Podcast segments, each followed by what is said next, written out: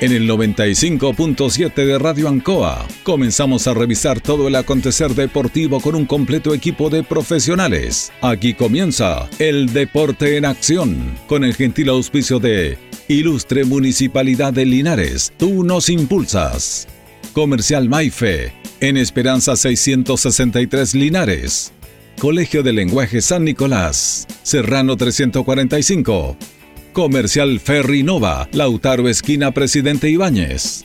Doctor Daniel Guzmán, Kurmoller 333, frente a la Plaza de Armas. Hospedería Alameda, Valentín Letelier 256, lado sur, Alameda. Lavaseco Astra, el lavaseco de los exigentes con servicio sencillito para sus pagos. Manuel Rodríguez 644.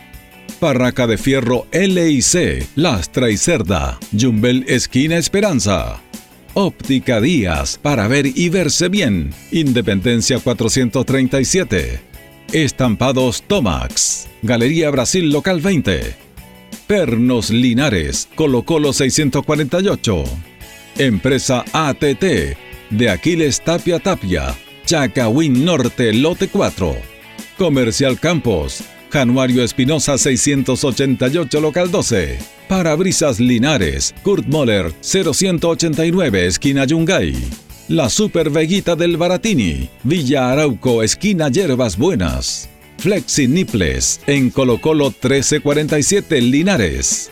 Calzados Di Claudio, para caminar cómodo y seguro. Independencia 520 y 530. Propiedades Linares, fácil de ubicar. Chacabuco 617, fácil de vender. Bazar y librería El Dato, Lautaro Esquina Presidente Ibáñez. Todo listo, todo preparado. Iniciamos una nueva edición, siempre con un estilo, una pasión. Somos el deporte en acción.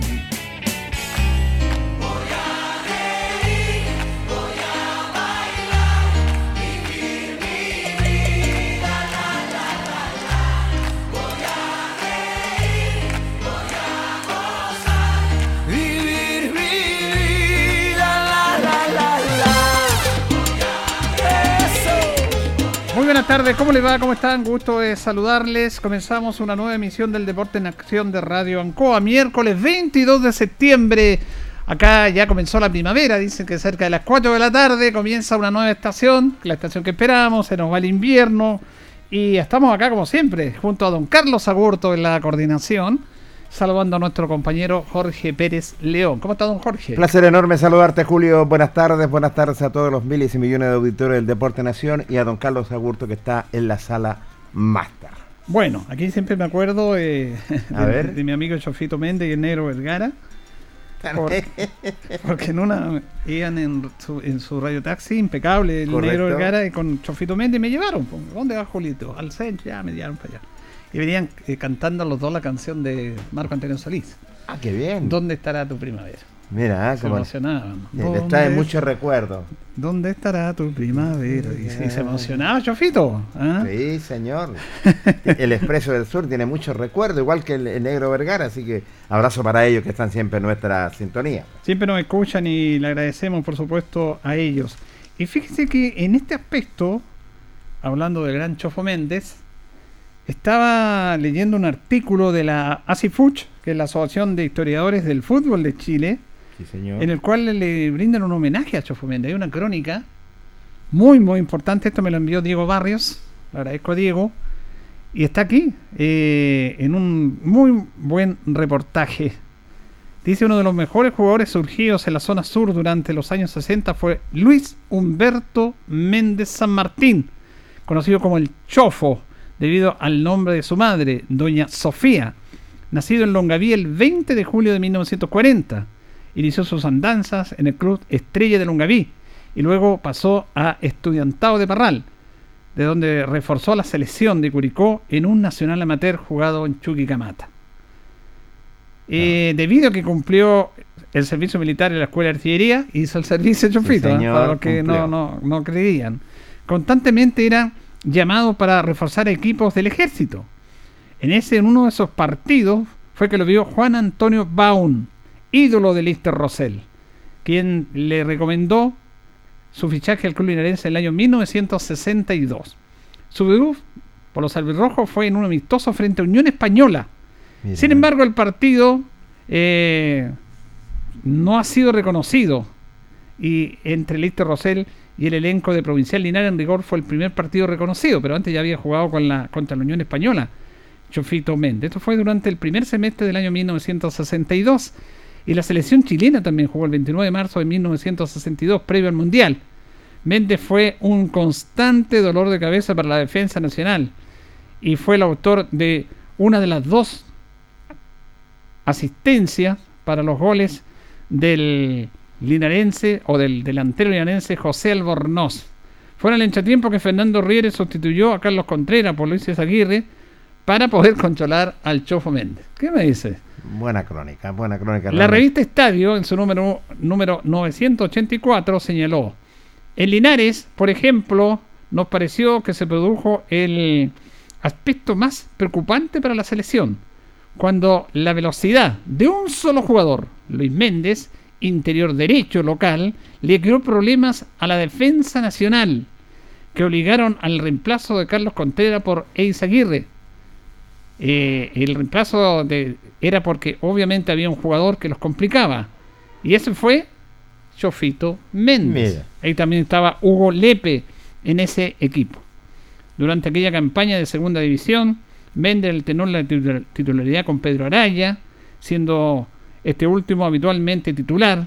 El Chofo atribuye a Héctor Fumaroni, figura de Lister Rosell en esa temporada y la titularidad de Araya. Ahí ya tomó, tomó el primer equipo como eh, entrenador José Luis Boffi. Hay una historia muy bonita de Chofito Méndez que habla de toda su historia en estas crónicas de Asifuch, que justamente está hoy día acá, está que de historia. Después se fue a Ranger de Talca, estuvo en Deportes Concepción, donde fue denominado el Expreso del Sur. Sí, señor. Por so Méndez jugaba con 30.000 personas en Collado. 30.000 personas. Veían a Concepción que era un fenómeno.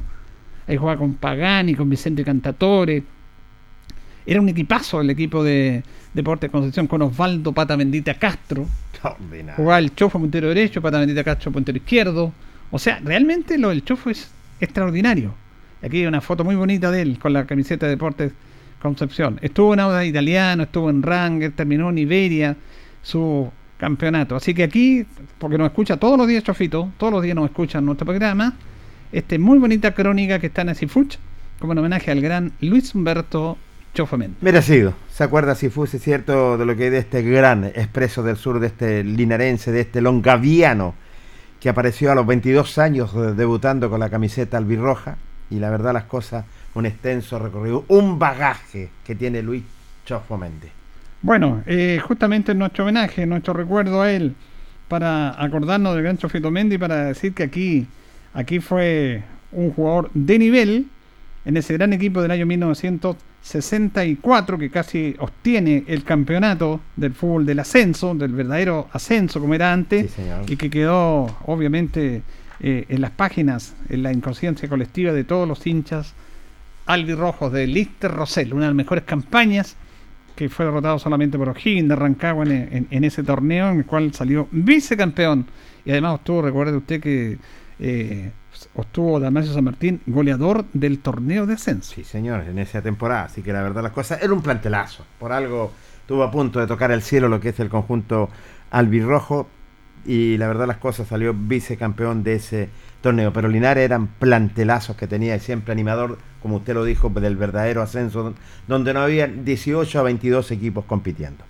Bueno, vamos a esperar un contacto telefónico que lo establecimos delante, pero todavía no, nos contactamos con él. A ver si nos llaman, le estamos enviando mensajes a nuestro amigo Toño Sepúlveda, porque conversamos con él delante en horas de la tarde y estábamos con la opción, la posibilidad de que pudiera estar en nuestro programa para ver cómo está Diablos Rojos, cómo está trabajando. Ellos van a jugar la final del torneo aniversario Copa Víctor Zavala el, el sábado en el estadio de la Víctor Zavala, frente a Yerba Buena, van a haber partido amistoso están trabajando en lo que tiene que ver el comienzo del torneo, porque la Zabala va a ser campeonato, eh, y están en lo que me decía Toño, que es la mantención de su campo deportivo. Lo vimos cortando el pasto, tienen que estar viendo el tema del riego de la cancha, así que eh, ahí está Toño, trabajando por, por su diablo rojo. Así es, como siempre, ese lindo campo deportivo que tiene el conjunto de Diablos Rojos, ¿cierto? Trabajándolo, preparándolo para lo que viene este campeonato de la Víctor Zapala Bravo, que va a ser un campeonato oficial, lo indicaba su presidente, don Claudio Cofré. Y la verdad, las cosas, bueno, a esperar porque necesitan movimiento, necesitan moverse las instituciones y Diablo ya desde antemano está preparando un plantel nutrido, tenemos que decirlo, en toda su serie, un plantel nutrido eh, donde recordemos tuvo el primer año en la Víctor Zavala Bravo, fue campeón, segundo fue el Deportivo Batuco, así que la verdad las cosas se preparan, como siempre, para hacer deporte en general la Víctor Zavala Bravo. Bueno, vamos a. Bueno, lamentablemente no nos hemos contactado, pero habíamos dejado establecido el contacto. Le enviamos un mensaje. Vamos a ver si Toño no, nos llama, porque esa era la idea, conversar con él. Pero antes de ir con esto, este es un tema que vamos a hablar de Deportes Linares en la segunda parte. Tenemos hartas notas de Linares, cómo están trabajando. Hay una campaña que la vamos a establecer luego con el presidente de Deportes Linares, David Avendaño. Correcto. Para el viaje a Osorno. El Deportes Linares juega la semana subsiguiente en Osorno y es un viaje largo y costoso. Para eso se está trabajando para reunir fondos para financiar el viaje o por empresas pequeñas empresas, medianas empresas, socios, hinchas o simpatizantes. Correcto. Que quieran colaborar con la institución. El sistema es esto, porque lo que pasa es que uno quiere colaborar, pero igual uno tiene que respetar ciertos cánones en este aspecto. Yo conversé con el presidente de Vendaño esta en la tarde, lo entrevistamos, pero a mí me llamó en la tarde, antes de ir al estadio, Sonia Villagra, porque hay un grupo que también está trabajando en esto. Por, eso es lo que yo quiero que se, que se ordenen, que se coordinen en este aspecto. Entonces, la idea del directorio de Deportes Linares es que, por ejemplo, una empresa A va a auspiciar, va a dar una determinada cantidad de dinero para el viaje a Sorno, todas esas empresas van a ser mencionadas en la transmisión oficial por streaming que hace Deportes Linares el día sábado. Sí. En el partido con Ranco. Ahí todas las empresas que han colaborado, que van a seguir colaborando, van a ser nombradas y mencionadas en la transmisión oficial, como un auspiciadores, como colaboradores, pero en este aspecto eh, intrínsecamente ligado a lo que es el viaje a Osorno. Pero a mí me llamó Sonia, y ellos también están con un grupo de hinchas trabajando en esto. Me imagino que deben estar coordinados con la dirigencia. Eh, porque esto ha traído algunos inconvenientes anteriormente, por eso yo tengo que decirlo, nosotros somos francos en este aspecto. Yo no tengo ningún problema en colaborar, en aportar, en, en, todo nuestro programa y todo lo que podamos para con Deportes Linares. Siempre lo hemos hecho. A mí lo que me pidió Sonia es que ellos están reuniendo dinero con alguna empresa. Y me dijo que si yo las podía mencionar en mi programa, en nuestro programa. Correcto. La idea es que estas empresas aparezcan en la transmisión oficial de Deportes Linares. Exactamente. Pero yo no tengo ningún inconveniente en mencionarla. Nosotros no somos egoístas, y si queremos colaborar con Deportes Linares, vamos a colaborar, pero que se ordenen, eh, o las van a tirar por las radios locales o las van a tirar por la transmisión oficial. Esa empresa la va a tirar por la transmisión oficial. Pero aquí me pide Sonia si les puede, les puede colaborar. Yo les voy a colaborar igual. Vamos a mencionar hoy día, el viernes, las empresas que están colaborando con la tía Sonia Villagra. Correcto. ¿Ah? Así que para e-, evitar problemas, que de repente esto se puede tomar a mal también, nuestro único objetivo es colaborar.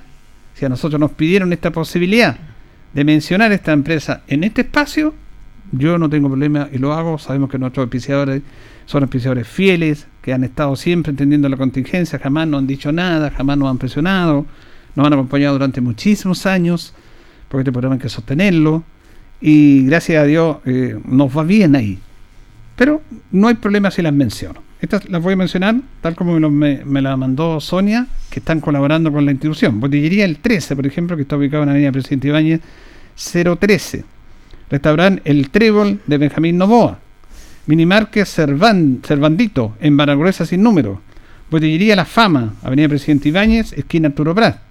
Botillería La Gordos, o los gordos, perdón. Los, gorditos. gordos. Los gorditos los gordos. Botillería Los Gordos. Este está en Santa María, 1770. Distribuidora Chile, Arturo Prat, número 588. Minimerque Santinés, en Jumbel, número 38. También eh, Villa Las Vegas, en las tranqueras 770. Supermercado El Rey Ormeño, en Longaví, 2 Norte 72. Aquí están los auspiciadores o las personas que están colaborando con Deportes Linares, al grupo de Sony Villagra, que están coordinando con la directiva, que me mandan unos, unos recibos ahí, pero eso es un tema de ellos, no, nosotros no dudamos nada de eso. Solamente nos pidieron este favor. Nosotros lo hacemos con la mejor intención, pero que no se preste para malentendido, porque aquí hay un tema oficial, Sí. y lo oficial es que estas empresas deberían ser nombradas en la transmisión oficial del sábado. Exactamente, por streaming. Y eso tienes toda la razón en ese sentido. Y recordemos que esta campaña se llama Todos llevan, todos llevamos al depo a Osorno. Exacto. Así que si pueden colaborar, bienvenidos sea. Todos llevan, llevamos al depo a Osorno, así que para las empresas es el extensa la, la invitación que los dirigentes también están recorriendo, los dirigentes albirrojos, porque es un viaje muy costoso, muy largo, y sí que la verdad las cosas ya desde antemano esperamos que el, el nombre de la institución sea acogido para poder apoyar a Deportes Linares. Claro, así que ya lo saben, eh, eh, este grupo que me envió Sonia, nos lo hemos nombrado, están colaborando, si usted quiere colaborar también lo puede hacer. La idea es justamente financiar un viaje que es largo y costoso. Eh, el último viaje largo, porque después hay que ir a, Eh, a Rosario, A donde Rosario. juega Rengo. Después Linares en la segunda rueda de Linares va a jugar tres partidos locales. de local. Que comienza el sábado, después va a jugar acá también con Lota y va a terminar con Pilmahue. Y va a jugar con Rengo en Rosario, que es un viaje no tan largo, igual es costoso, pero menos más tiempo para prepararlo. Así así que ya lo saben ya, así que aprovechemos de poder apoyar lo que es a la institución albirroja que en tanto lo necesita y que está pasando de repente y esta campaña que es fundamental para el equipo linarense. Así es, así que nosotros vamos a seguir en este, después vamos a tener una nota con Don David Avendaño, que también nos va a dar a conocer cómo es la campaña, ya están recibiendo algún aporte, y la idea es financiar, dice que han recibido de los aportes un 50% de empresas, pequeñas empresas en su gran mayoría, y 50% de socios e hinchas que están colaborando con la institución. No me cabe la menor duda. Así que apoyemos todo lo que es a nuestro deporte Linares, que en tanto lo necesita. Yo le quiero contar algo, que quiero radiar una nota, si usted me permite, nada menos con don Víctor Campo, para saber cómo están trabajando en el Departamento de Deporte de la ilustre Municipalidad de Linares, es cierto, donde eh, cómo se están tomando los mismos protocolos, cuáles son las actividades, ya que estamos en fase 4. Ahora, Ah. en este aspecto se abre un poco más, porque se supone que, como en otra fase, hay más libertad, hay más Sí. aforo, y se supone que debería haber más actividades en los recintos municipales. Debería, y en ese sentido tienes toda la razón, Julio Enrique. Así que tuvimos la oportunidad de dialogar, de conversar nada menos con don eh, Víctor Campos, eh, del Departamento de Deporte, quien eh, dialogó con Ancoa y nos dijo lo siguiente. nosotros seguimos trabajando de la misma forma, con diferentes talleres en junta de vecinos, parques, eh, en, los parques de cada sector.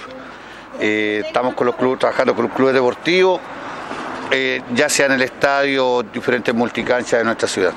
Qué bien, y ocupando las diferentes plataformas también. Exacto, que, digamos, dejamos un poquito, bajamos un poquito lo que son las plataformas para, eh, más que nada, para volver a hacer la invitación a la gente que salga de sus casas a hacer un poco de deporte, a, lo- a, lo- a la Junta de Vecinos, a los parques, a- al Estadio Fiscal, eh, junto a todos los, los clubes deportivos, como les estaba- decía anteriormente, ya disfrutar de estos días que están bastante bonitos al aire libre y sobre todo eh, tratar también un poco de sacarle el estrés a los chicos de su casa.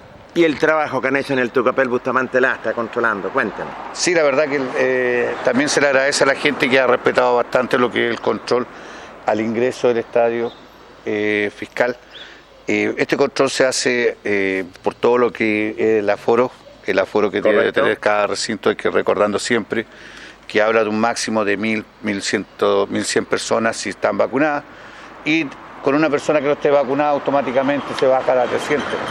Es por eso que se controla, se trata de evitar de llegar al, al- al número máximo que se nos pida, se lo solicita a través del Ministerio de Salud, con también un protocolo interno que nosotros tenemos como departamento, ya que, como todos saben, en el recinto hay diferentes actividades que se practican, tenis, atletismo, fútbol, eh, voleibol, básquetbol, eh, skate park, te- eh, patinaje, etcétera. Entonces, tenemos que tener harto cuidado y no, y no causar ningún ningún problema tanto en la parte sanitaria como también a la gente que disfruta del deporte. El Departamento de Deporte de la Municipalidad que usted está dirigiendo para el verano va a tener actividades deportivas, sobre todo anteriormente la hacían en la Plaza de Armas, la hacían en la Alameda también. Sí, eh, vienen bastantes proyectos, vienen eh, con bastantes eh, cosas nuevas que vamos a realizar, porque en realidad hay que, hay que ir renovándose y tratar de ir cambiando donde la gente puede practicar deporte. Acá sabemos que la pandemia no se termina el día de mañana estaba, y se viene a quedar con nosotros, por ende tenemos que buscar siempre los espacios abiertos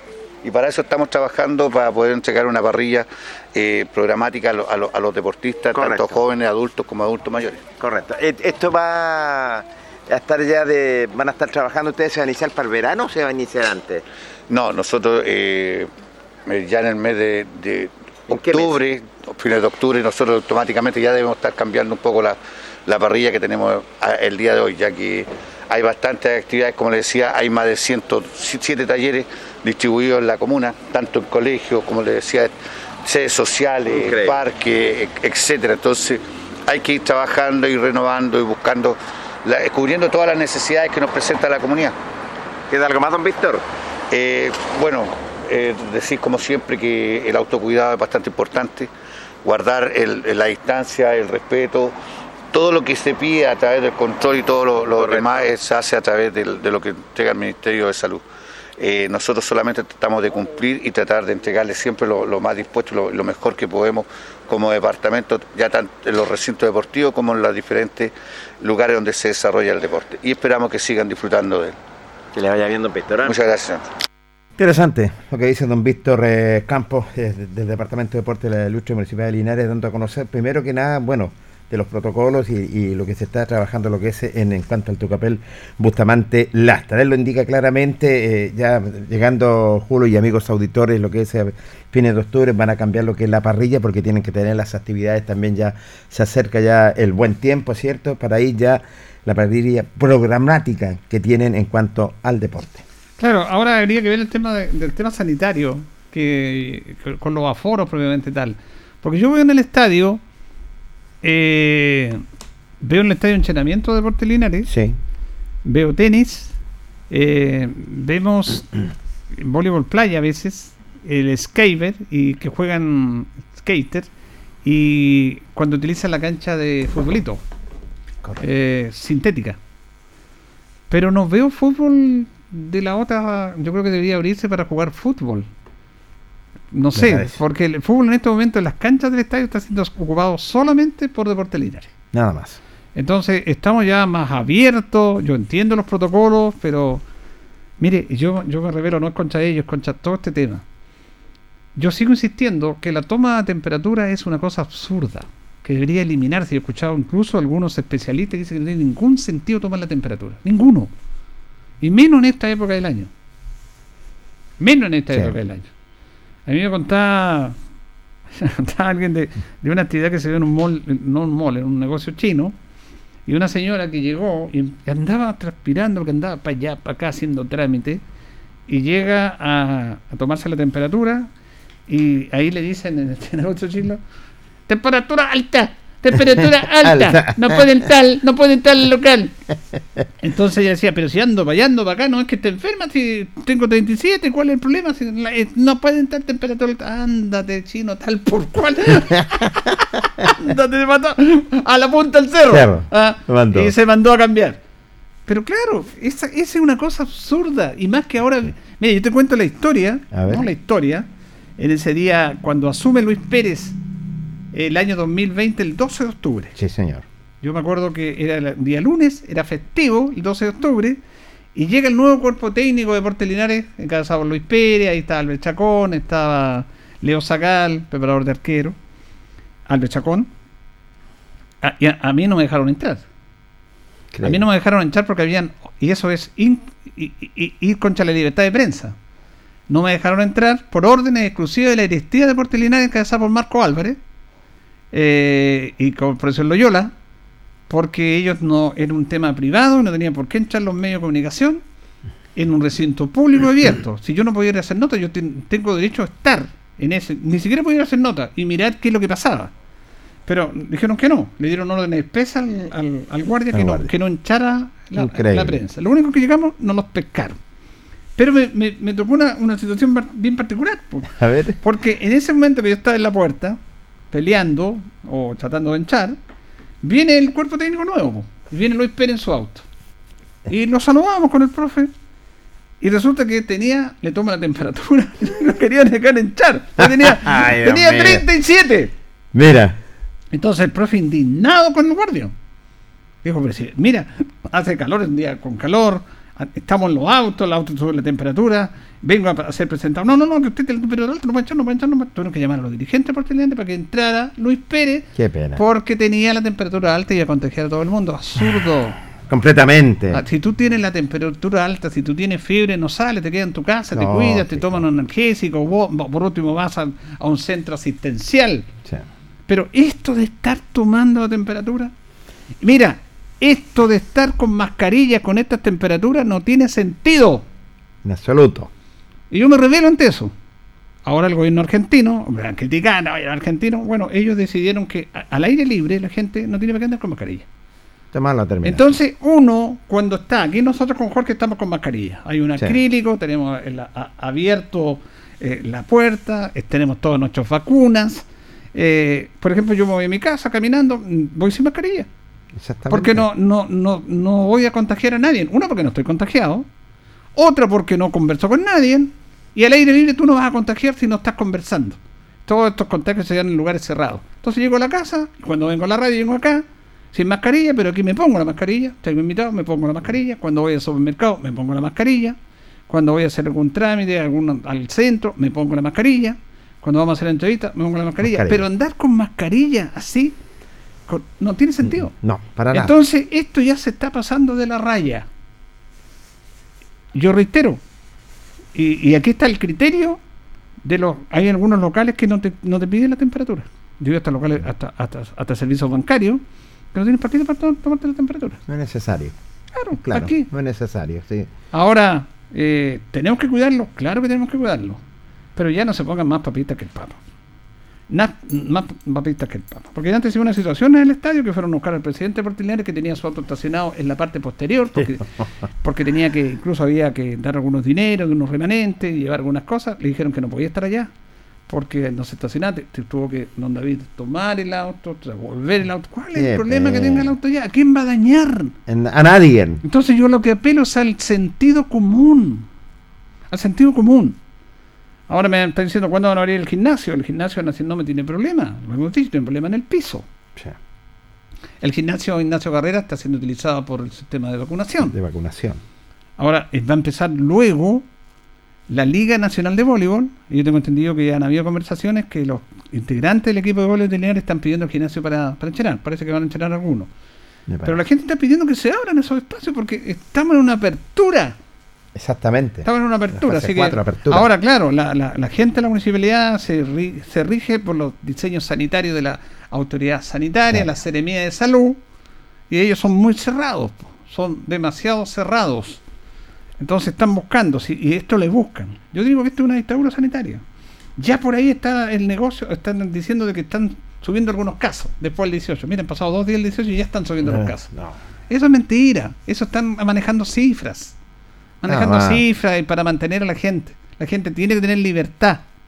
Y las cifras bajaron y esto va a pasar y vamos a tener que seguirnos cuidando siempre. Siempre nos hemos lavado la mano antes de comer, siempre nos hemos cuidado.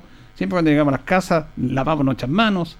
Y si hay que ponerse mascarilla en un espacio de más gente, estamos con mascarillas. Estamos con mascarilla. Pero no se pasen de la raya. Sí, la verdad las cosas. Es solamente tener criterio. ¿ah? Eso, eh, utilizar lo que es el criterio en, en el aire libre. No te vas a contagiar. Lo hemos reiterado 20.000 veces. Así que vamos a ver qué es lo que pasa más adelante. Recordemos que estamos en fase 4. Así que los recintos tienen que ocuparse, necesitan ocuparse.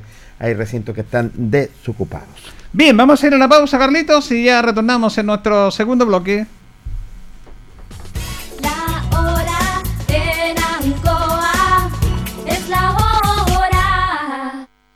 Las 8 en punto. Hacemos un alto con nuestros auspiciadores, quienes hacen posible Deporte en Acción.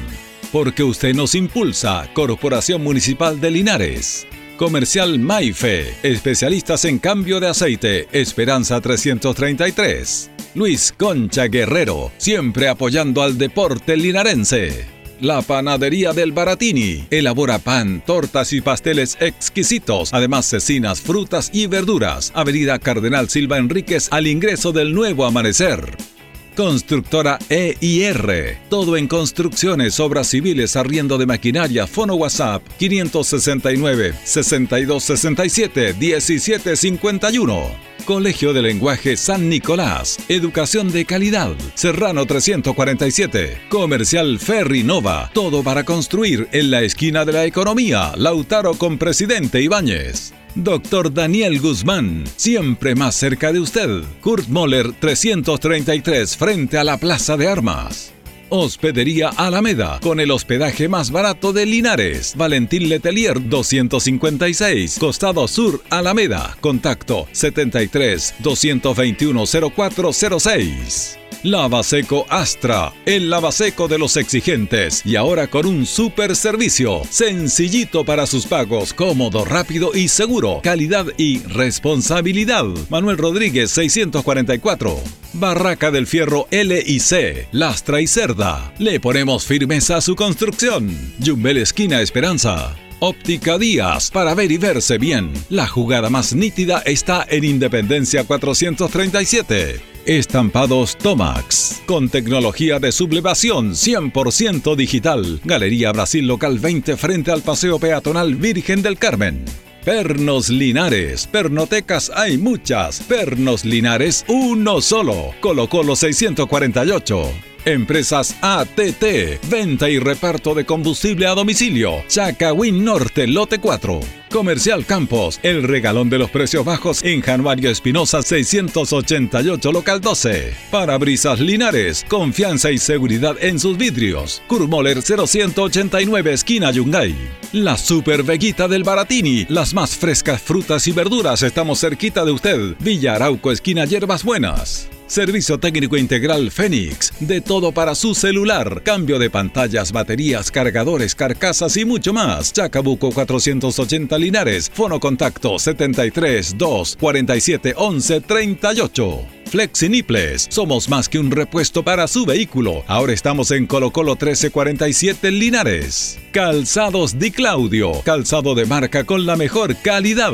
Gran surtido en implementación deportiva al precio más conveniente. Para caminar cómodo y seguro. Calzados Di Claudio. Independencia 520 y 530 Linares. Propiedades Linares. Compra, venta y arriendo de casas, sitios y campos. Inversión lógica y rentable. Visítanos en Chacabuco 617 Linares. Bazar y librería El Dato. Todo para la oficina y el escolar. Lautaro Esquina Presidente Ibáñez. Continuamos con más análisis, comentarios, notas y entrevistas siempre con un estilo, una pasión. Aquí continúa por Radio Ancoa y Canal 5. El deporte en acción. Ancoa, tu radio Ancoa. Somos el 95.7 Radio Ancoa. La radio de Linares, más cerca de ti.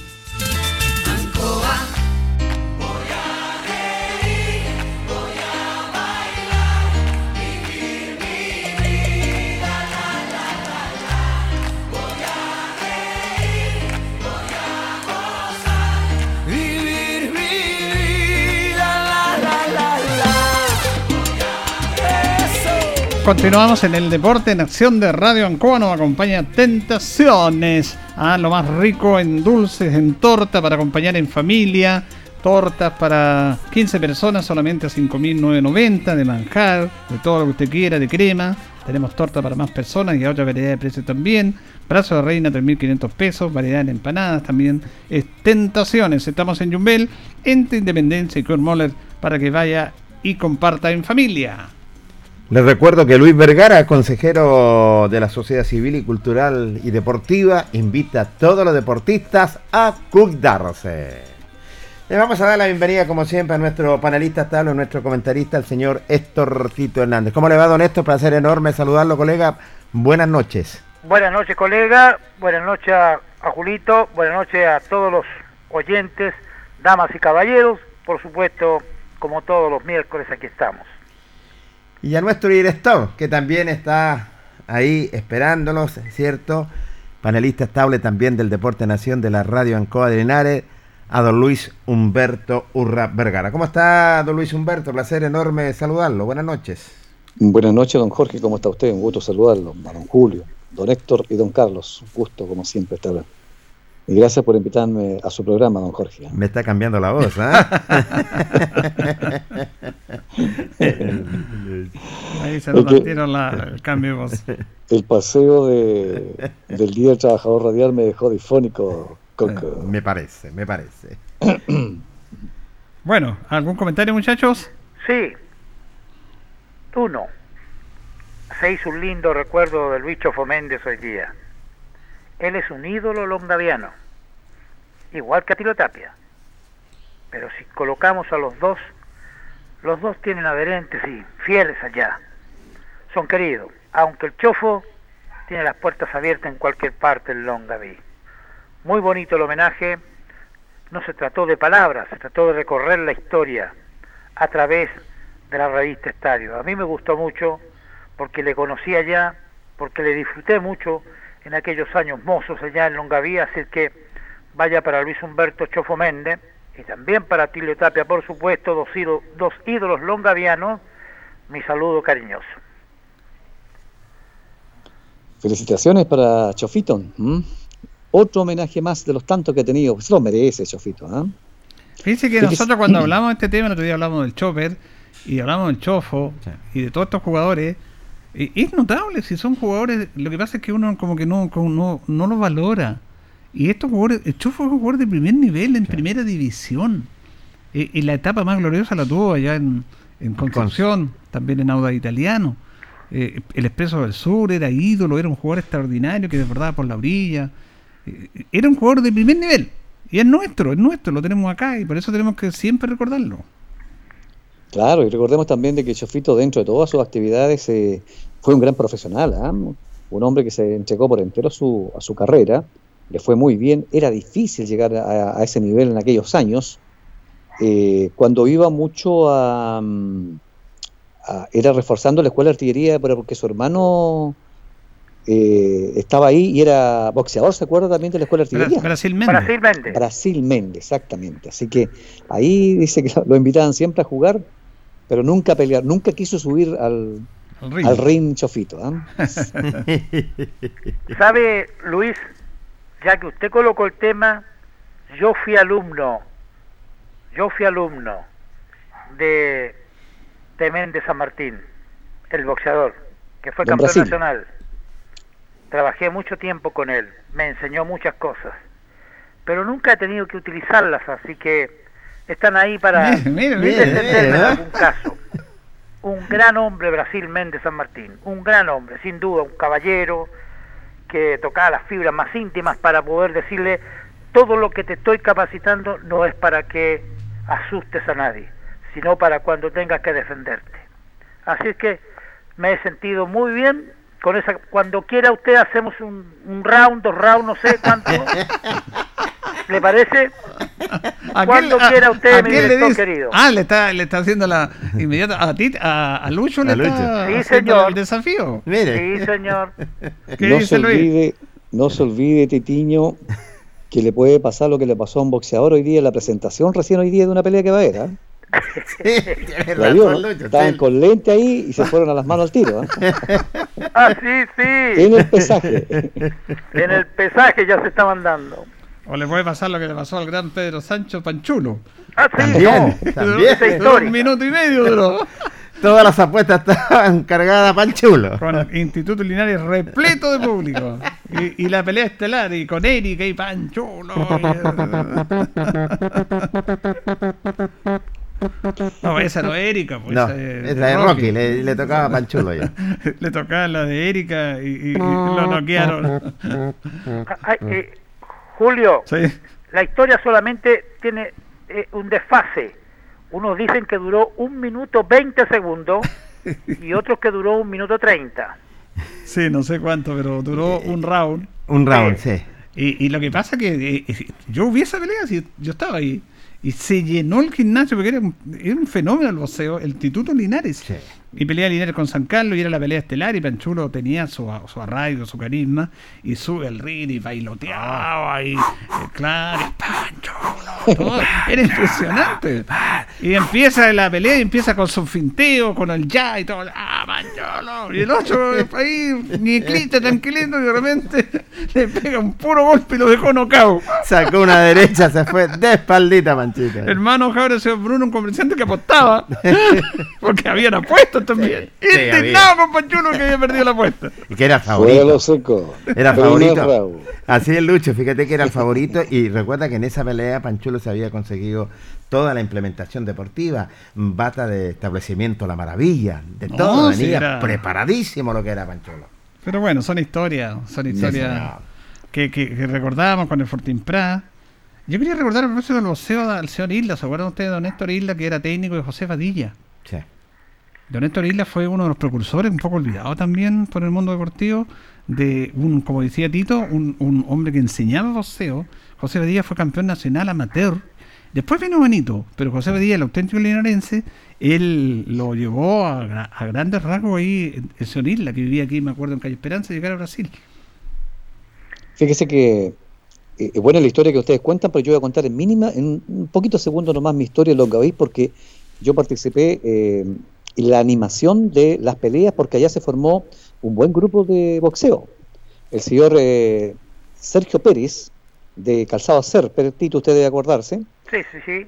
él eh, formó, era de Santiago ese caballero y formó el boxeo ahí junto al señor Santos. ¿Por qué el señor Santos? Eh, don Manuel Santos era el suegro Julio de Mario Molina. Ya. Ya, su hija se casó con los Molina de los profesionales boxeadores de Santiago. Sí, pues, Mario, Ricardo, Héctor Molina. Exactamente. Eran boxeadores profesionales de gran nivel. De gran nivel. Entonces, él le gustaba el boxeo y los trajo, los traía acá a Longavito y ahí hicimos veladas, pero espectaculares. Aparecieron grandes boxeadores, entre ellos Apolinario Riquelme, que era un, un chico, pero que era, era, era- era como el Gómez, el, el- el- el que nuqueaba los primeros rabos al tiro. Y gran boxeador, ¿sabe quién fue? El tío de Jan Pavés. Ah, sí. Sí. Mira. El hermano del, del- de Nelson Pavés era excelente boxeador, muy bueno. Ese, ese club venía aquí a Linares y se llevaba todos los, lo- todos los, los- los triunfos. Así que tuvimos veladas pero extraordinarias ahí en el Teatro Municipal de Longaví y entre los precursores vale la pena destacar a don Sergio Pérez y a don Manuel Santos, eh, nuestro vecino vivía muy cerca de la casa en Tres Ponientes. Así que también el boxeo fue grito y gloria en la comuna longaviana. Claro, porque yo me acuerdo cuando se inaugura el Fortín Prat, el Fortín Prat de ahí Valentín Telier, que lo inauguró el alcalde Luis Navarrete, Sí. que también fue un suceso. Siempre venía una delegación de Longaví con grandes boxeadores, con, con muchos y con muchos hinchadas en la pelea entre Linares y Sí. Longaví. ¿Se acuerdan? Sí, mucho, mucho. Y mucho respeto para la gente de Longaví porque traía buenos exponentes. Aquí también en Linares hubieron muy buenos exponentes. Sobre todo buenos bo- boxeadores cuando estaban al alero del señor Ibarra, que estaba ahí eh, al lado de la línea, se entrenaba, ¿cierto? Donde Sí, pues en la estación de la, cancha, de la, estación. la cancha del ferro, de ferroviario. De ferroviario, También había jornadas voceriles. También habían jornadas bo- voceriles realmente espe- espectaculares. Yo me Y Andrés. Campos, Julio, no sé si co- conociste tú a Andrés Campos de Longaví, No. un enfermito de una pierna que era, él, él era, era el manager de todos los, Sí, los boxeadores que preparan. De ¿Tú Tito Luica? Sí, muchísimo. Lo conocí, su entusiasmo, su capacidad, se perfeccionaba, se capacitaba cada vez, tenía varios niños que trabajaban en su Mm. ring, aportó mucho al boxeo, muchísimo. Eh, yo recuerdo, usted más joven me puede rectificar incluso, que habían dos, dos equipos de boxeo en Longaví Correcto. y la verdad es que eran veladas a muerte, por, por elegir un término, atractivas, con Linares, con Parral, no sé, tenían asegurado el lleno completo del coliseo. A la gente le gustaba mucho el boxeo. En esos años, ¿quiénes lideraban a nivel nacional el boxeo? ¿Se acuerdan ustedes o no? Porque a nivel mundial era Cassius Clay. Claro, Mohamed Ali, Caso Clay. Frey, Fraser y Clay. Acá en Chile estaba la onda del Martín. po. Claro. Martín Vaga, Julio ya- Gómez. antes vino Godfrey Stevens. Antes, Stevens, que también correcto. fue, Sí. peleó el título mundial con Chojo Saillo en, en Japón. Eh, él peleó el título mundial después de, de- de- de Vicentito, Vicentito Fernández y de Arturo Godoy. El que peleó un título mundial después fue Goffin Stevens, en el año Sí. 70. Y perdió Sí. por, por punto, por una pelea punto, muy, ¿ah? muy estrecha. Era muy técnico, tenía muy buena defensa. Claro, el lo problema es que era no, te- no tenía pegada, pero era, como dicen, un estilista. Sí, tienes Y cuando, cuando tú, Luis, nombras a Julio Gómez, nos acordamos nosotros eh, de ese programa emblemático que era Guantes de Oro, Claro. que se transmitía Nacional. en Televisión Nacional. Y Julio Gómez nació de ahí, de Guantes de Oro. Él, Renato Sí. García, eh, que eran jornadas espectaculares que nosotros esperábamos, esa jornada de boxeo con los Guantes de Oro. Muy bueno, muy bueno. Para terminar la idea, eh, recordarle a Tito, el otro club lo, lo lideraba el eh, Teniente Soto, ¿se acuerda? Correcto. Teniente Soto, eh, funcionario de carabinero, él preparaba el otro, el otro club.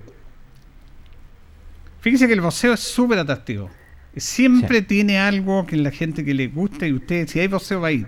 Y, y- y- y nos recordamos a la última instancia con el caso de Jorge Pacheco. Sí, pues, Jorge Pacheco nos Jorge. hizo recordar esos momentos y él llevó el público al gimnasio.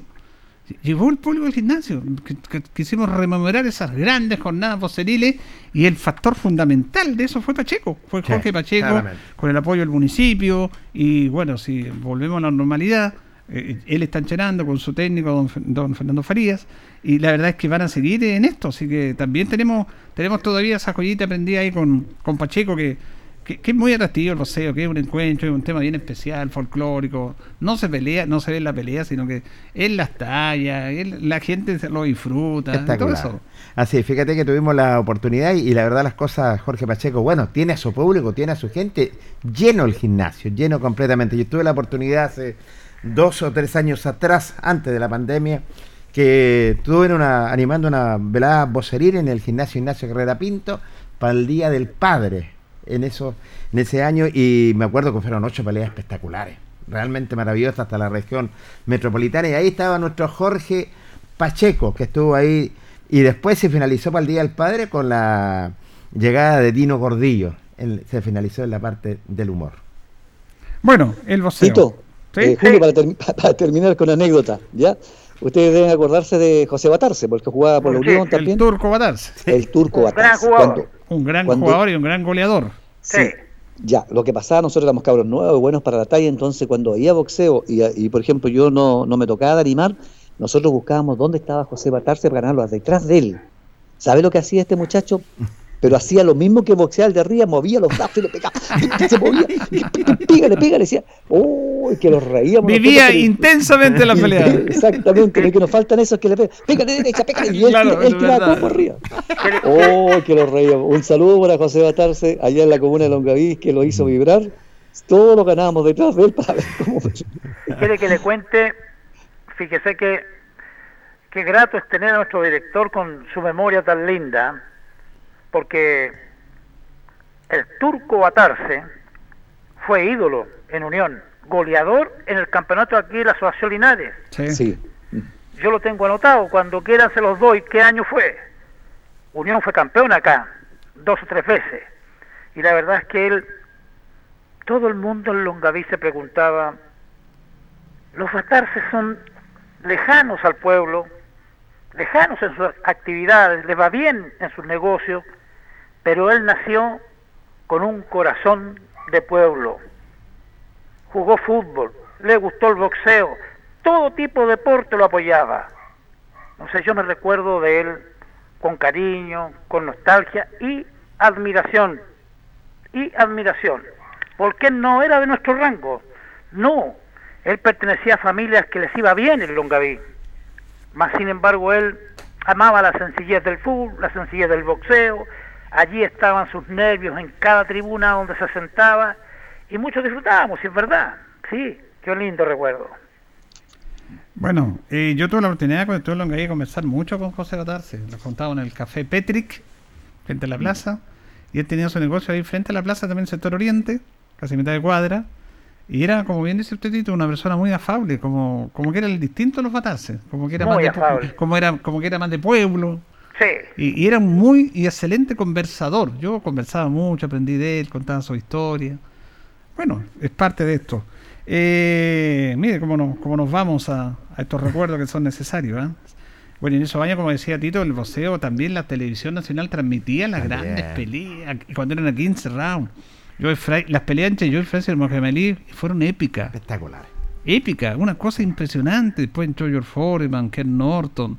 Qué, qué, qué tremenda batalla de boxeo que no veía. Con el, con el hombre que organizaba todo, que era Don King. Sí, señor. Don King. Estaba ahí Don King. Era el que ponía la plata, el hombre. ¿ya? bueno, vamos a compartir una nota que tenemos con Francisco Jaramillo, presidente de la Asociación de la Precordillera, porque el día viernes hay dos actividades muy importantes. Una al mediodía en un hotel acá, en el Hotel Parada, que tiene que ver con la incorporación de un nuevo club que van a formar, apoyado por ellos. Y en la tarde con la entrega de kit sanitario por parte del gobierno regional para con la precordillera, producto de prevención de la pandemia. De esa actividad nos da a conocer Francisco Jaramillo. Eh, don Julio, bueno, en primera instancia, el día eh, viernes, 12 horas, tenemos el lanzamiento de un club que se llama Club Deportivo Maule Sur. El lanzamiento va a ser en el, Hotel Parada, 12 días, donde está cordialmente invitado junto a los demás eh, medios de comunicación. Eh, bueno, hacia grandes rasgos, básicamente eh, este lanzamiento es para de un club que nosotros la idea es formar lo que es eh, la rama inferior y por ahí al- algún, alguna serie mayor. eh, para lo cercano que en ese nosotros nos afiliamos a una corporación que se llama la CONIFA ya la CONIFA eh, está a nivel mundial también y hace campeonatos ya sea sudamericano Copa América pero en el fútbol a, a raíz de fútbol amateur ya así que estuvimos luchando harto tiempo para lograr esto y al final se hizo. Nosotros ya teníamos este club constituido ya cerca de dos años y nos faltaba materializar el tema de poder eh, ser miembro. Y el presidente mundial eh, nos envió hace como un mes eh, el documento donde eh, éramos miembros oficiales a nivel mundial, así que para nosotros es algo bonito, es un, un fútbol distinto a la FIFA, pero ahí estamos, imagínense, este es Linares pequeñito y nosotros estamos ahí. Y el día viernes de la tarde también va a haber una actividad. Bueno, eso netamente de lo que es la precordillera y bueno, los recursos por ahí que nosotros peleamos a- al gobierno regional, eh, que a nosotros particularmente nos viene de perilla porque justamente nosotros tenemos eh, la vuelta al fútbol, el campeonato de nosotros el 10 de octubre, bueno, y, y ese proyecto va en esa línea que es la entrega de, de kits sanitarios para el regreso seguro al fútbol y obviamente implementación deportiva y todo lo que conlleva eso, que son balones eh, y algún tipo de trofeo para la asociación para sus eventuales premiaciones. ¿Viene gente de Talca? Eh, me parece que viene la, la gobernadora regional, bueno, me imagino que las autoridades locales, el señor alcalde, eh, me imagino también que la gente del gobierno regional, que también fue parte fundamental, me hizo encantado haber invitado a Jorge Guzmán, que era el CNM de gobierno, pero eh, no sé si una vez se llega porque fue una parte fundamental eh, él en este aspecto, así que contento, contento por los clubes que van a poder eh, eh, hacer buen uso justo en este momento en donde vamos a comenzar nuestro torneo. Muy bien, gracias Francisco. Gracias. Bueno, ahí teníamos entonces a Francisco Jaramillo sobre estas dos actividades que se van a concentrar el día viernes acá en nuestra ciudad. Primero al mediodía en el Hotel Parada, la creación de este club Maule Sur, que es el lanzamiento, que va a trabajar básicamente con series menores, también alguna serie adulta, pero básicamente menores. Pertenece también a la CONIFA, que es una organización internacional que apoya campeonatos eh, sudamericanos a nivel amateur. Así que eso es muy positivo. Y lo otro, la entrega de estos kits sanitarios que se van a efectuar el día viernes en la tarde, 5 de la tarde aproximadamente, acá en el Tucapel Bustamante Lastra. Julio, eh, interesante la nota. Ellos quieren participar a nivel internacional. Exacto. Entonces, este Club Deportivo Maule Sur eh, pudo sacar mayor detalle, quiénes lo integran. Eso lo, van a, eso lo van a decir en la presentación el Ah, día, el día bien, el día bien, en la presentación. Vamos a estar atentos entonces para ir conociendo quiénes lo integran, cómo se logró, en fin, que es importante tantos detalles. Club Deportivo Maule Sur, que le vaya bien a don Francisco Jaramillo y su actividad el viernes a las 12 horas. Es una buena iniciativa, no me cabe la menor duda, sobre todo para trabajar con las series inferiores, ¿cierto? Y como lo decía anteriormente, bueno, quieren competir, están ligados lo que es a la CONIFA, así que esperamos que le vaya bastante bien, se va a presentar lo que es un cuerpo técnico completamente eh, para este Deportivo Maule Sur y en la tarde, bueno, para la precordillera, los kits sanitarios y implementación deportiva. ¿La precordillera va con eh, torneo o no este año? Sí, sí. Ya. Sí, la única asociación que no va a jugar es la asociación Linares. Exacto. Eh, nosotros tenemos la información, aunque habría, ahí vamos a tratar de contactarlo con Joel, pero ellos no van a jugar. Sí van a jugar las demás asociaciones, como lo hemos dicho, los viejos CRA, la Víctor Zavala y también la Precordillera. El 10 estaría comenzando la Precordillera, el 10 de octubre. Los jóvenes generalmente están muy entusiasmados en hacer deporte. Yo no sé los más adultos pues, si estos están a lo mejor se van a molestar un poco lo de las Linares, pero yo creo que van a aceptar eso de una vez por todas y esperar, esperar un, un mes o dos meses más para un buen campeonato el próximo año sería lo más recomendable. Ayer me sacaron a dar una vuelta con el bastón y todo caminando y vi que habiendo tantas canchas hoy día de deporte, están llenas, llenas haciendo deporte, muchachos. ¿ah? Mire, mire. Pero muy, mucho. Aquí por eh, Avenida León Busto hay un complejo deportivo ahí, pero Sí. tremendo. De un juego que hacen como. Es como el, el tenis, pero parece que le pegan en una muralla. Sí. Squash. No, no, es squash, es otro deporte ese. El squash era el otro que tienen Sí, acá en el- es- idéntico al Este, squash, este, no sé juega. cómo se llama, no sé si lo pero esas canchas ayer me pude dar cuenta están llenas, llenas, llenas haciendo deporte. Hay canchas de baby y todo.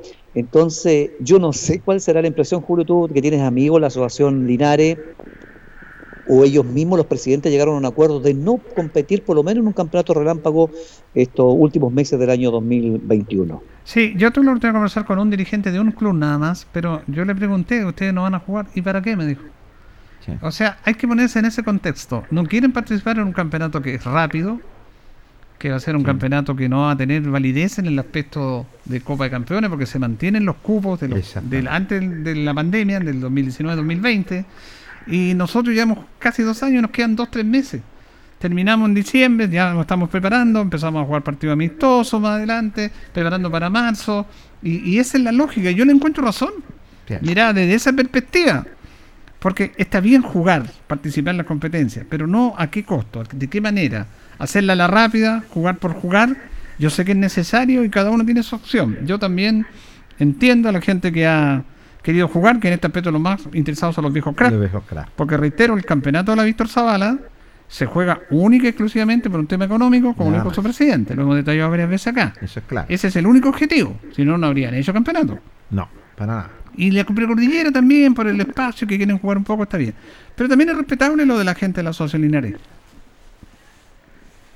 Sabe, Julio, a mí me gustaría dar una opinión aquí que he escuchado a mucha gente, a mucha gente. Linares lo ha sufrido, el Depo lo ha sufrido, no estamos hablando del Depo, pero ¿cuántos jugadores se le han lesionado? Grave. Sí. A, a la Asociación Linares, ¿cuántos se le podrían lesionar? Es lo que quieren cuidar. Y me preocupa la Zabala, la gente tendría que hacer todo, todo los trabajos previos. Los profes físicos conocen esos sistemas, cómo entrar a competir sin hacer calentamientos previos, sin hacer un trabajo previo físico. No hay a hacer cosas que tengamos que lamentar mucho lesionados en, por hacer una competencia tan rápida y a full time. Ojalá ellos estén protegidos en ese sentido. Digo por la Zabala. Sí, es buen tema que hemos planteado acá también eh, eh, sobre esto. Ah, eh, pasado, le quiero agradecer a, quien me escribe acá, no quiere que lo nombren, yo lo voy a nombrar como el Talibán 2, y me dice que el juego ese que está conversando Luis es el Paddle. Ya. Padre. El Pádel. Paddle, ese es el juego que se juega contra la, contra la muralla. Ya. Así que Sí. gracias, Talibán, por, por esta información. Hay cuatro canchas, eh, eh, ese italiano, para mí que está practicando ese deporte ahí, por eso sabe, ¿eh? No, y, y se lo voy a decir en, for- en forma interna quién es, así que usted lo conoce, así que Sí, sí, sí sé quién es. Incluso Sí sé quién está es. más delgado en el último tiempo, es producto de la- del esfuerzo ahí. Mire, antes de ir a la pausa y hablar de deportes linares, lo podemos hablar el viernes con más prontitud o con más amplitud, pero yo no podía dejar de pasar esta situación que habla, de, en mi opinión, del fútbol chileno que su presidente hace cada, cada cabeza de pescado. Contrató a este señor Cajicao, un extranjero que nos quiere dar clase, que ha hecho cosas mal y que da da una conferencia y explica un montón de cosas que no explica se complica. Y ahora se va Jorge Osorio de la directiva de la Comisión de Arbitraje del Fútbol Profesional Chileno y traen a Javier Castrilli. El señor Pablo Milá trae para solucionar, todos los problemas del arbitraje chileno al señor Javier Castrile. Es una vergüenza. Es una vergüenza para mí. Es una vergüenza cómo el periodismo deportivo especializado, excepto una que otra excepciones, no critican esto. Castrile es un personaje de la farándula de los programas de televisión argentinos. Tuvo su historia como juez de hierro, que mostraba una tarjeta y mostraba la roja al tiro. Pero destrozó a Chile en comentarios. Vive de esto, yo lo escuchaba en Radio Continental con Mariano Clos, lo escuchaba, yo escucho todos sus programas y daba clases. Y, y- y a mí me llamaba la atención que de un tiempo a esta parte, mire cómo es, porque yo escucho todos los comentarios, eh, que él empezó a ser más condescendiente contra Chile. Per- Perdón, a favor de Chile. ¿Se acuerdan del partido sí. Uruguay-Chile, el penal que no le cobraron a Chile? Correcto. Él dijo que no era penal. Yo lo escuché. Yo estaba escuchando con Mariano y decía, no, no, no es penal, eso no es penal. Cuando fue penal, clarísimo. Y empezó, no, el, el partido no- cuando Chile también tuvo un, no, tampoco fue penal. Y resulta que un tiempo esta parte estaba opinando a favor de Chile. Cambió. No, que me ven aquí, el tipo, Ah. no, que me ven aquí. Y el señor Milán lo contrata. Es una falta de respeto a los chilenos. Podemos ser buenos o malos los árbitros. ¿Cómo no va a haber ahí en Chile una, una persona que quede como el presidente de los árbitros? No, traen a Castrilli. Yo no sé para qué lo traen. Fíjese que usted nombró tres, el Cajicao, gerente Sí. deportivo, nombró a Jorge Osorio que duró un año y dos días. Eso duró Jorge Osorio. Lo culparon de todas las cosas que se desatinan los árbitros chilenos que no van a ver por ningún motivo, que se creen sobre seguro en lo que están cobrando y han hecho el ridículo varias veces, varias veces. Entonces lo culparon a él y él se va. Y traen a Javier Castrilli, que como usted dice, no lo ha dicho nadie más a nivel nacional, Julio. Hay que escucharlo a él. Yo tengo un amigo que me llama siempre y me dice, Tito, escucha en tal dial, está hablando Javier Castrilli. Lo escucho. Y habla peste de Chile. Claro, ahora último está hablando lindo porque Cambió. quizás qué sueldazo le, le está pagando Ya está en negociaciones ya. en negociación, imagínese. Qué pena, qué pena, qué pena. No sé, porque él, él viene, todos lo conocemos. ¿Qué van a creer los hinchas del fútbol cuando le expulsen a un jugador bien expulsado? Ah, Castrillo, el juego de, de hierro, le ordenó al árbitro. Y van a pasar muchas aventuras como esa y de otras más graves.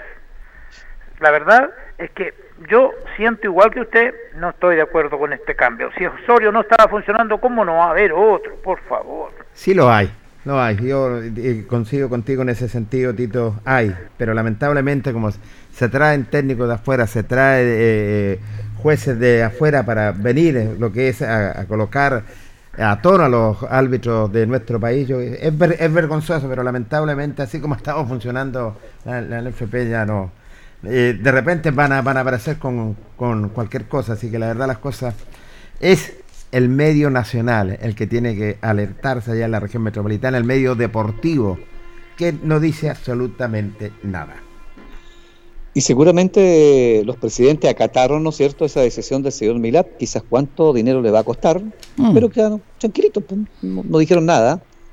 Fíjese que los dos últimos, no los últimos partidos, sino que los últimos compromisos de Chile, donde hubo inconvenientes en cobro y donde no fue a hablar el VAR, lo primero que hicieron los medios de comunicación era entrevistar acá a Chile Claro. y dijo que habían perjudicado a Chile. Claro, no, si ya estaba en negociaciones ya, pues. Se cambió su opinión Claro. de Chile, pues. Y era el único que decía, no, decíamos nosotros, "Uy, pero si Chile está diciendo eso, ¿cómo? no?". Claro, y no lo cobraron eso, eh, unos jueces uruguayos y todo, no, dijo, se están perjudicando a Chile. Yo lo ayudaría, seguramente dijo fuera de micrófono, y el señor Milá dijo, a lo mejor con Chile vamos al Mundial. Mire, el arbitraje chileno no va a ser ni peor ni mejor que 20 años atrás, de 20 y 30 años más adelante. Es lo que es. El arbitraje chileno tiene buenos partidos, tiene malos partidos. Se ha incorporado la polémica o, o el otro el otro aspecto del VAR. Pero no me vengan a traer a este señor que nos va a mejorar todo, gente de afuera, extranjera. Y esto está en una política que está haciendo la NFP con el canal del fútbol, con el TNT. Es una vergüenza como no tienen, eh, como no tienen estilo y programas propios. Todo lo del TNT es copiado de los argentinos. Todo. De los ex técnicos que se meten a comentar. Que fueron buenos técnicos, los comentaristas son pésimos. De los ex jugadores que nos dan clase. Tienen comentando, dándonos clases a Juvenal Olmo, que fue un fracaso en la selección chilena, un fracaso. ¿Ah? Tienen comentando a Don Vega que es para la risa. El jugador más indisciplinado del fútbol chileno tenía características. ¿De qué viene a hablar? ¿De- ¿Con qué clase da nota? Bueno, Borghi yo lo dejo a Borghi, lo respeto porque fue un gran jugador y un gran técnico. Lo dejo en el comentario, en el panel del programa eh, que- Todos somos técnicos. Pero como comentarista es un sufrible. Habla cada rato, no dice nada. El señor, eh, el señor eh, Basaure, que ya, ya se cree Basaure. la torre. Y, y- imitan los argentinos, los imitan. Ni siquiera tienen contenido propio.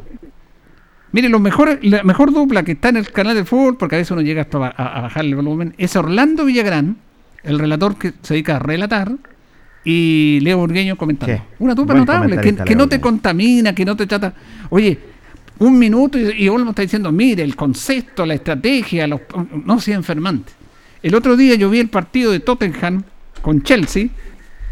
Estaba comentando Sebastián Domingo, que es la nueva estrella, es jugador de fútbol, pero era enfermante. Cada dos minutos comentaba y hacía y hablaba de- del fútbol y trataba de intelectualizar, de ser un académico del fútbol. Si el fútbol es lo más simple que hay, lo más simple que hay. Y estos tipos que están en el canal del fútbol, ¿cómo no tener un editor periodístico, digo yo? Hacen todo lo que le hacen los argentinos. Es jugadores, es técnico. Fíjense que los, los comentaristas están hablando más que los relatores. Completamente. Es incomprensible, es que tiene que tiene que transmitir. Yo me acuerdo Sergio Linton, Pedro Carcuro. Carcuro ni siquiera decía gol, po. cuando se supone que uno está viendo que es gol. Uno en la radio puede ser gol, pero la televisión es gol. Carcuro no decía porque era obvio, lógico. Eso es tener sentido periodístico saber que estoy trabajando con la televisión es imagen. Pero ahora la contaminación auditiva es impresionante con estos personajes. Y claro, van a entrevistar a Cachili y les va a dar clase y, y vamos a mejorar con Castrilli. Váyanse, no sé dónde se van a ir, pero quería comentar eso. Bien. Vamos a ir a la pausa, Carlitos, y ya entramos a hablar de deportes linares. La hora en Ancoa es la hora. Las 8 y 37 minutos. Hacemos un alto con nuestros auspiciadores, quienes hacen posible Deporte en Acción. Porque usted nos impulsa, Corporación Municipal de Linares. Comercial Maife, especialistas en cambio de aceite, Esperanza 333. Luis Concha Guerrero, siempre apoyando al deporte linarense. La Panadería del Baratini elabora pan, tortas y pasteles exquisitos, además cecinas, frutas y verduras. Avenida Cardenal Silva Enríquez al ingreso del nuevo amanecer.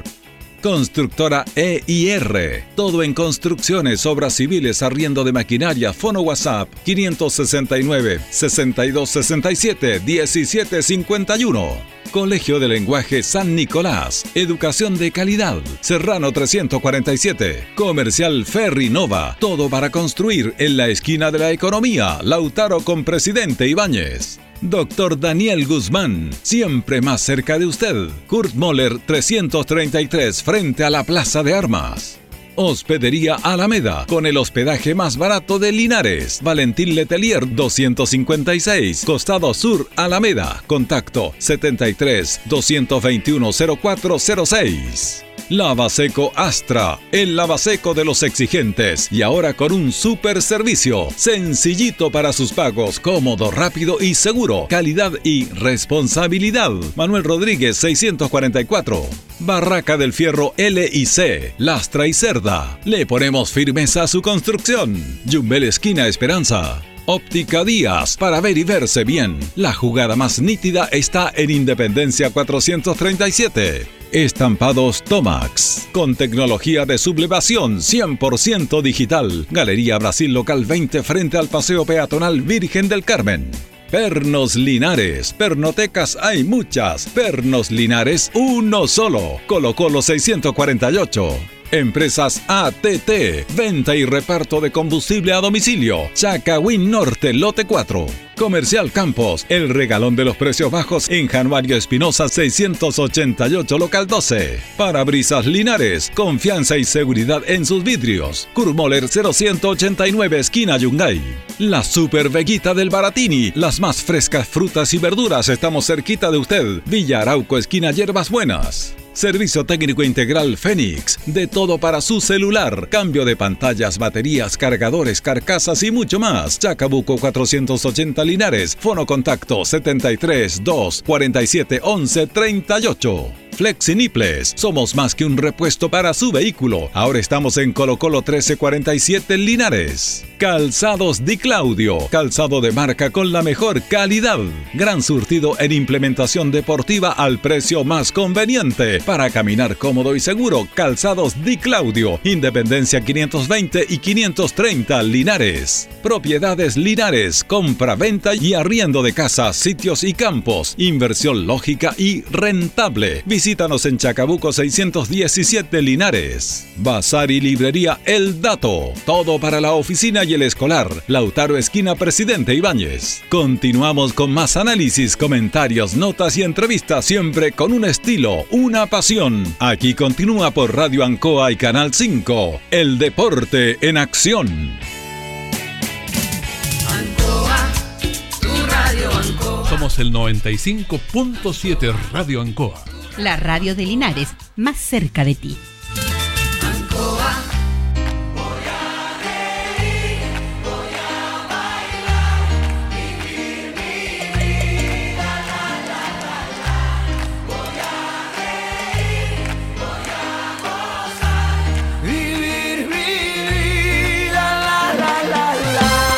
Bien, vamos a la parte final. Recuerde que nos acompaña Tentaciones, lo mejor en tortas, dulces, brazos de reina, acá en Linares. Ya inauguramos, estamos en Jumbel, entre Independencia y Kurt Moller. Eh, tortas para 15 personas solamente a 5.990. Brazo de reina 3.500. Amplia variedad en empanadas para usted también.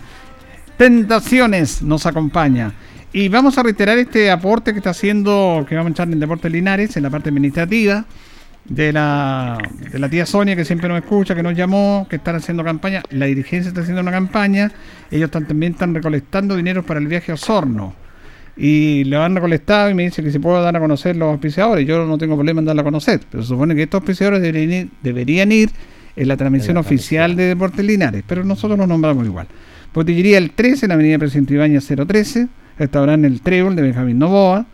Eh, Mini Market Cervandito, de Barbaresa sin número, Botillería La Fama, Avenida Presidente Ibañez, esquina Arturo Prat, Botillería Los Gordos, Santa María 1770, Distribuidora Chile, Arturo Prat 588, Minimarket Santinés, Jumbel número 38, que están colaborando también en Villa Las Vegas, en Las Tranqueras 770. Supermercado El Rey Ormeño de Longaví, Don Norte 72. ¿Quieren colaborar? Pueden colaborar más en una campaña que está haciendo la directiva de Linares, Jorge. Me parece bien, esa es la buena campaña que está haciendo, claro, se anticiparon eh, a esta campaña y me parece bien, sobre todo para apoyar en este viaje extenso, largo que va a sostener Deportes Linares, nada menos para jugar frente a Deportes Osorno. Recordemos que la campaña se llama Todos llevamos al Depo a Osorno. Así es, y vamos a escuchar justamente al presidente de la institución, David Avendaño, nos encontramos en el estadio con él, nosotros estábamos en el estadio de, la- de las cuatro y media, cinco de la tarde que estamos ahí, porque estaban entrenando el club, el equipo preparándose para el partido del sábado, y donde David Avendaño nos habla de esta campaña. a todos los radios escucha de Ancoa. Eh, claro, estamos trabajando en una campaña que la hemos titulada Todos ayudamos al Depo a llegar a Osorno. Entonces esto consiste en que eh, se va a llevar a los a los hinchas, socios, simpatizantes y también al comercio de Linares que nos puedan ayudar con un aporte voluntario y este aporte, eh, valga la redundancia, va a servir para todos los gastos que son en el viaje a, a Osorno. Pues bien, eh, se trata de que el, el comercio que nos ayude con una cantidad de dinero o el socio o el hincha que también ayude va a ser nombrado en el día del partido como uno de los que está ayudando a que esto sea, sea posible. Esta es la transmisión del partido el día sábado, El- con Ranco. Claro. La transmisión oficial. En la transmisión oficial del partido con Ranco eh, va a ser eh, nombrada estas empresas o particulares que se sumen a esta campaña. Perfecto. ¿Y cómo hasta el momento no ha habido gente que se estaba interesado? ¿Han, han reco- recolectado algunos aportes ya? Sí, sí, ya vamos, eh, en realidad eh, tenemos como un 50 y 50. Hay un 50% de comercio en Linares que se ha estado poniendo y un 50% de, de hincha o simpatizante que también ha ido a la oficina a dejar su, su aporte. Esa es la idea, que sigan llamar a colaborar a todos porque está me parece bien esta iniciativa porque se hace con tiempo, con anticipación, para ir viendo los gastos, que son muchos en este viaje. Exactamente, tenemos eh, ahora ya poco menos de dos semanas, pero tenemos que llegar a una suma no menor, que es un viaje a Osorno, donde tenemos que pagar el bus, que es bastante considerable la cifra, y lo que es el alojamiento, cena, desayuno, almuerzo y cena para volver de nuevo. Entonces es un gasto bastante grande que, que queremos hacer este esfuerzo para que los jugadores tengan su descanso, eh, tengan su, su alimentación como corresponde y podamos estar eh, esperando esos anhelados puntos que necesitamos. Bien, gracias, David. Gracias.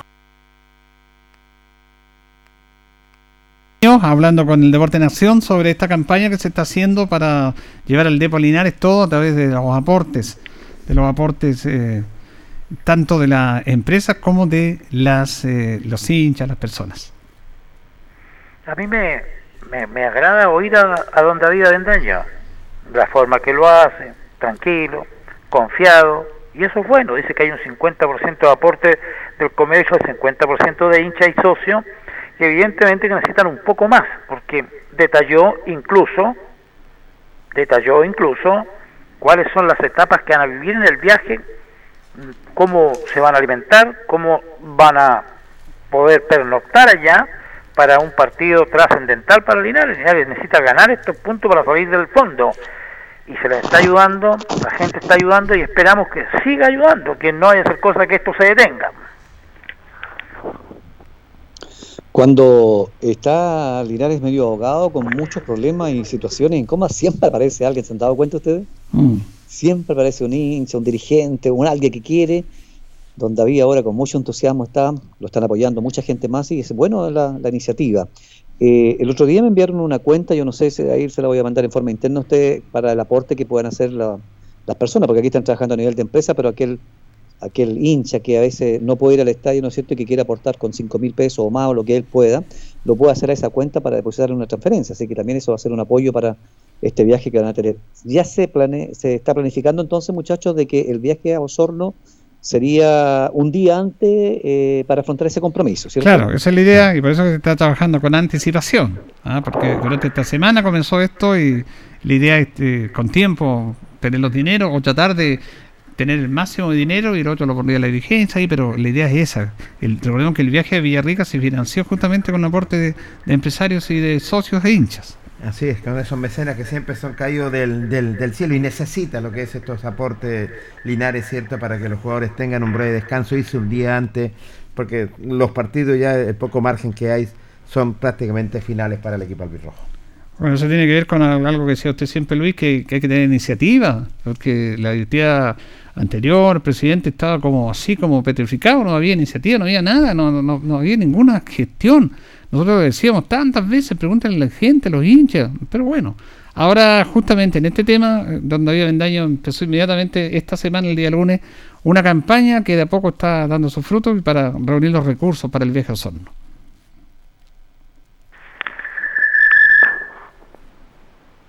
Señores panelistas. Don Héctor. La verdad es que mm, yo tengo un cariño muy especial por todos los dirigentes, por todos los que ya pasaron. No, no- no quisiera eh, solamente recordar hechos positivos de ellos, no hechos negativos, y desearle a, a- a don David, con la confianza que él habló en la nota, con las que ha hablado en otras notas, que le vaya bien, que la gente se acerque. Mi director me está mandando un correo ahora, me dice cuánto tengo que depositar de mi sueldo. Lo voy a leer, lo voy a estudiar, lo voy a analizar y luego voy a ver cómo llevo esto a la práctica. Ah, Así es, eh, claro. bueno, eh, vamos a, vamos a, recordemos que hay un grupo de hinchas también, ahí está la tía Sonia, un grupo que también están colaborando y ya han reunido algunos recursos que después se los entregan a la directiva, lo ideal es que se ordenen, que se, que se coordinen, para todo sirve para apoyar al Depo. Vamos a compartir el siguiente audio con el técnico Jaime Nova, porque hoy día hicieron fútbol. Se, se- se hizo la recordemos que el partido es el día sábado, por lo tanto la antigua práctica de jueves se hace hoy día, mañana igual van a entrenar en doble jornada en la mañana en el estadio y en la tarde viajan a Baragruesa. El viernes vuelven a entrenar un poco más suave para esperar el partido el día sábado a las 4. Bueno, Jaime nos, nos habla sobre el entrenamiento y le preguntamos si quedó conforme o no con la práctica. Esperaba más. No, pero también en medio tiempo ocupé algunos muchachos que están resentidos. Hicimos tres cambios para cuidarlos, que están resentidos algunos. Eh, y ahí estuvimos conversando con ellos, remeciéndolo, porque eh, este es un partido importantísimo, digamos. O sea, hay que ganarlo sí o sí. Yo tengo presupuestado tratar de ganar los tres locales. Ganar los tres locales no podemos salvar. Y no llegar a una final con Pirmagua acá. Eh, lo ideal es que ojalá llegáramos más tranquilos a ese partido, digamos. O sobre ellos. Así que se trabajó fuerte, digamos, en la mañana igual. Eh, conversamos harto con ellos en la pensión. Eh, mañana trabajamos en doble jornada. En la mañana acá y en la tarde vamos a Bara- a Baragruesa.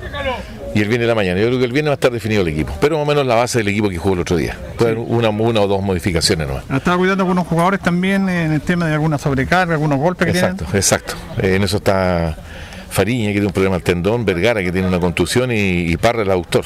Así que lo estamos cuidando para que, que ellos puedan eh, llegar 100% al sábado, que es lo que nos interesa. Además que también eh, está acotado el plantel, no son muchos los jugadores que tienen, muchos jugadores resentidos, lesionados. Eh, y, ese es el problema, o sea, eh, son pocos, son pocos. Nos damos vuelta en 14, 15 jugadores, a pesar de que hay veintitantos lesionados y hay que decirlo, hay algunos que no tienen nada que hacer, si esta cuestión es- hay que ser franco. Pero los competitivos, competitivos, estamos entre 14 y 15 jugadores y encima algunos resentidos, entonces por eso estamos tratando de, de llegar con lo mejor y en la mejor manera el fin de semana. Eso es lo que está tratando de, de inculcarle a ellos, los jugadores, Exacto. importancia eso. Exacto, y que se cuiden. Que se cuiden no solamente lo que es lesión, que descansen, que lleguen a casa, que no salgan. Fin, todo, todo lo que podamos hacer, estamos haciendo todo lo, que hay, lo que, lo que más no, no sé qué más podemos hacer. Usted decía de que usted va a seguir con, con el 4-3-3, pero el equipo de Ranco juega con 5 en el medio, que lo podría complicar un poco. eh. ¿Está Sí, manejando pero- ese tema? Sí, porque ese, digamos los tres de arriba, los dos de la orilla, Bajarían un eh, poco. bajarían un poco para acoplarse al medio campo y haríamos los cinco también, incluso seis. Así que eso es lo que estamos, estuvimos trabajando hoy día, funcionó, eso funcionó, los movimientos funcionaron y nos queda mañana y pasado para seguir afinando detalles. Bien, gracias, profe. No, gracias, Julito. El técnico Jaime Nova, eh, en esta nota, escuchábamos de fondo a Leo, Leo Méndez, que está haciendo la, la parte física, eh, en relación a lo que es el partido del próximo domingo, un tema no menor, ahí lo lanzo al debate de los colegas, eh, que dice que que este plantel está con 14, 15 jugadores eh, competitivos, no más, porque este es un plan- plantel descompensado, un plantel que fue mal estructurado, muchos de los problemas físicos que tienen los jugadores son que los jugadores no hicieron un trabajo, es más, algunos venían del fútbol amateur, algunos estaban en cadete que ni siquiera habían jugado en- como préstamo en el primer equipo. Entonces, eso también les pasó la cuenta en el trabajo eh, físico, muscular. Y claro, hay muchos jugadores resentidos, muchos jugadores desgarrados. Bueno, y va a tener que sostener, como dijo él, entre 14 y 15 jugadores y ojalá que no se lesionen o que no los expulsen para, para terminar el campeonato. Fíjese, Julio, que hay un dicho popular que cuando las fuerzas flaquean, el orgullo lo levanta. Yo tengo este pensamiento. El punto logrado allá en el sur es un acicate para el plantel. Es verdad que el plantel que se armó no es un gran plantel. Qué pena que se haya armado este plantel, seguir en lo mismo no sirve. Pero se han ido insertando los nuevos, los seis que sumó Jaime Nova, o cinco. Y, y con ello se va a tonificar el equipo y debe cambiar la mentalidad. Es cierto, se lesionó uno muy bueno. A mí, Mauricio Toro con Iturra me gustaban los dos en contención ahí. Espero que el chico que los va a reemplazar esté a la altura en este partido. Que se juega la vida y la permanencia en tercera B. Yo estoy mirando aquí porque todo lo tengo que mirar porque no recuerdo mucho.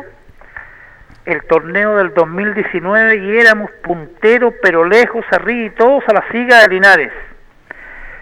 Entonces, animémonos.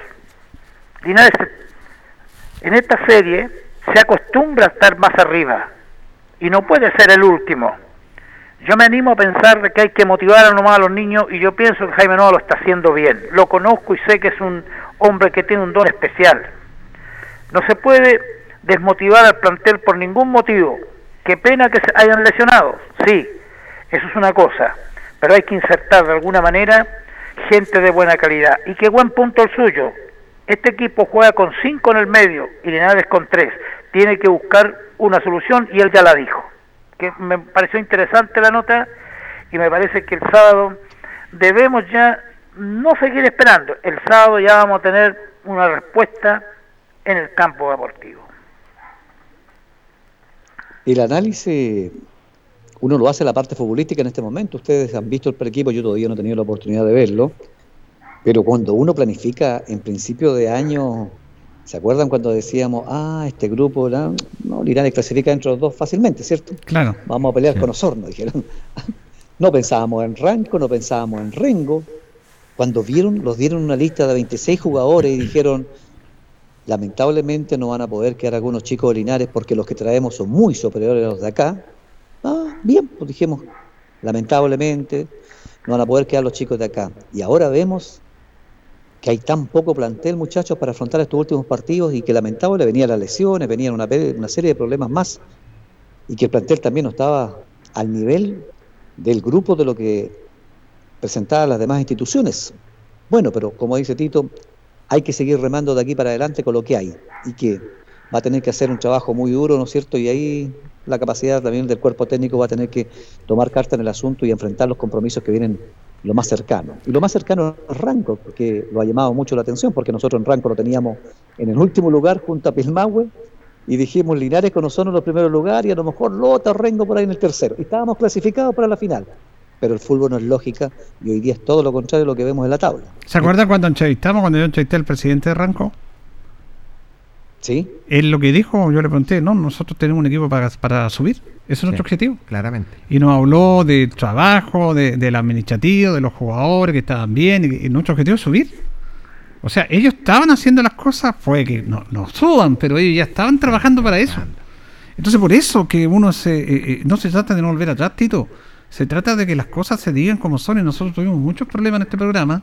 No nos saludaban, nos tildaban de un montón de cosas, nos cortaban los teléfonos, lo hacían el vacío, porque estábamos diciendo que estaban mal las cosas, pues.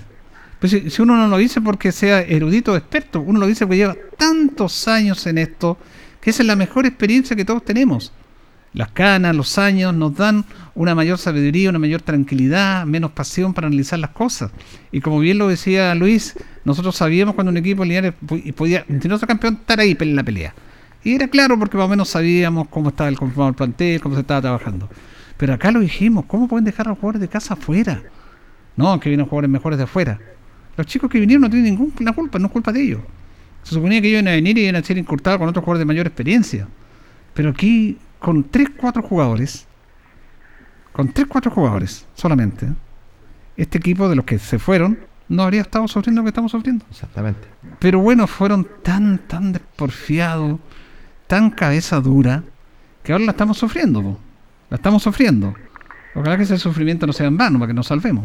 Esperemos que así sea. Nosotros hasta el momento que tuvimos que hacer las críticas, las dijimos y con franqueza. No se podía eh, dejar fuera a los cinco chicos de Linares, porque fueron campeones el 2019, hace un ratito atrás nomás, y la pandemia evitó que después jugaran siempre y normal. Jugaron cuando pudieron. Pero esos cinco chicos no los podía eliminar, no los podía dejar fuera. Pero el innombrable salió adelante con su idea y mira dónde nos tiene sumido. Y ahora nosotros todos estamos soñando, y estamos soñando despiertos, de que Jaime Nova nos salve de esta situación. Es todo. Queremos que nos salve, no queremos descender. ¿Y por qué pensamos esto? Porque le decimos al plantel, lo- el, el plantel de Deportes es vecino mío, viven cerca, escuchan todos los días el programa, no todos, pero la gran mayoría. Y yo les digo, don Jaime Nova se lo ha dicho ocho veces y hoy día se lo vuelvo a repetir. Es el primer técnico que obtuvo un título con el Depo. Muchos estuvieron ahí a un punto de subir, grandes técnicos, a punto de subir. El Chofo recién contaba la historia aquella a usted cuando se estuvo a punto de, su- de subir en 1964 a primera división. A punto estamos siempre, hemos estado mucho, pero títulos, el primero lo obtuvo Jaime Nova el 2011. Es un buen técnico, que le crean, que le crean, que sumen más esfuerzo incluso, pero que le crean. Esa es la única solución que tiene el Depo. Este cuerpo técnico ha trabajado fuertemente, sobre todo está mentalizando lo que es este plantel que venía muy alicaído, tenemos que decirlo, entre 14 y 15 jugadores, hemos dicho lo que es el técnico en ese sentido, y en la parte física que se ha trabajado fuerte, fuertemente para que los chicos puedan tener o tomar un nivel. Todos los partidos van a ser clave en esta oportunidad, pero este es el más clave, creo yo, en lo personal, en ese sentido, porque ya Linares debería partir con tres puntos sería lo lógico, es cierto, pero en el fútbol no hay nada escrito y es de esperar. El trabajo tiene esos frutos y este cuerpo técnico ha trabajado como, como nunca en esta oportunidad. Bien, nos vamos, nos despedimos. Gracias, Tito. Un abrazo para todos ustedes y para los auditores también. Buenas noches. Gracias, Luis. Saludos, buenas noches. Don Jorge. Nos reencontramos. Buenas noches, Julio. Agradecemos a don Carlos Agurto ahí en nuestra coordinación y a ustedes por escucharnos. Que estén bien. Radio Ancoa y TV5 Linares presentaron Deporte en Acción. Ya tiene toda la información. Siga en nuestra compañía.